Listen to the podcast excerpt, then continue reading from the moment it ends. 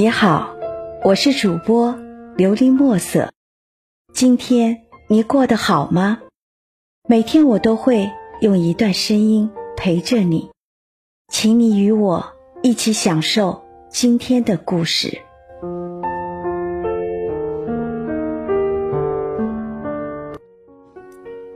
来到这座城，作者短文学用户四六九二。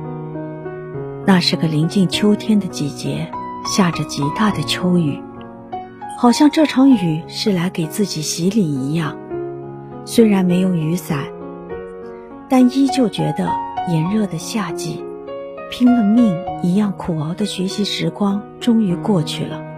也打不到车，来来往往躲雨的人把公交站台挤满了。小丽瘦小的身躯，凌乱的长发。打得七零八落，脸上布满了雨珠，像一颗颗珍珠滑了下来。穿着白色的衬衫、蓝色的破洞牛仔裤，配上一双小球鞋，再背上一个黑色的背包，不知道的以为是一个毕业的大学生。就连躲雨的环卫工人都问了一句：“小姑娘刚毕业吗？”带着这么多的行李，背着这么大的书包。其实当时心里是窃窃自喜了好久好久，想着真好，看来还年轻。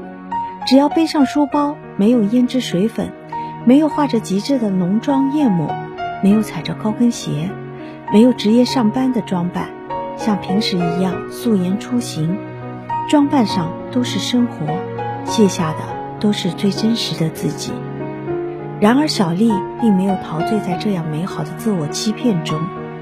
当然，像个老实巴交的人一样坦白，并说道：“阿姨，不是，我已经毕业两年了，之前在另一座城，现在回到父母所在的这座城。”然后顺道捎上一句：“请问多美家公寓怎么走？你对这里熟悉吗？”阿姨忍俊不住地说道。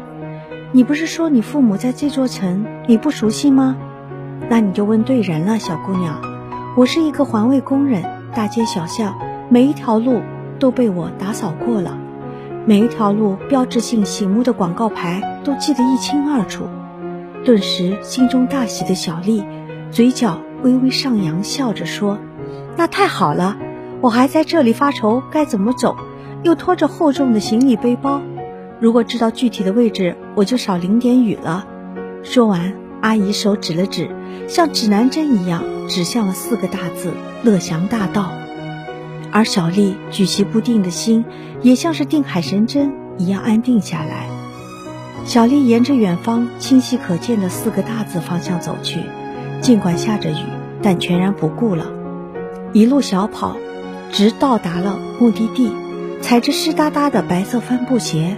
背着没有装有一本书籍的书包，好像前方就是胜利目的地一样。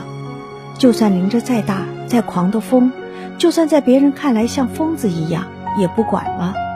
仿佛这两年的委屈不快，所做的辛苦努力都得到释放一样，在这雨里一样一样的被冲刷，一遍又一遍，眼泪随着雨水不断的下流。此刻就一股劲的向前跑就对了。小丽太累了，就想着现在有一间落脚之处，好好的睡一大觉。在这座城，小丽毫无违和感。虽然回来的目的是为了父母，有归属感，在外工作，远离家乡，终究觉得少了很多。可是父母在这个城市的小镇上，为了离父母近一点，再近一点。来到这里的次数屈指可数，这里是陌生的、全新的。虽然在这座城里有三五好朋友，觉得用不着在这下雨天麻烦。就这样，小丽既无比开心，也无比难过的找到了单位安排的公寓。此刻的心情五味杂陈，殊不知一切才刚刚开始。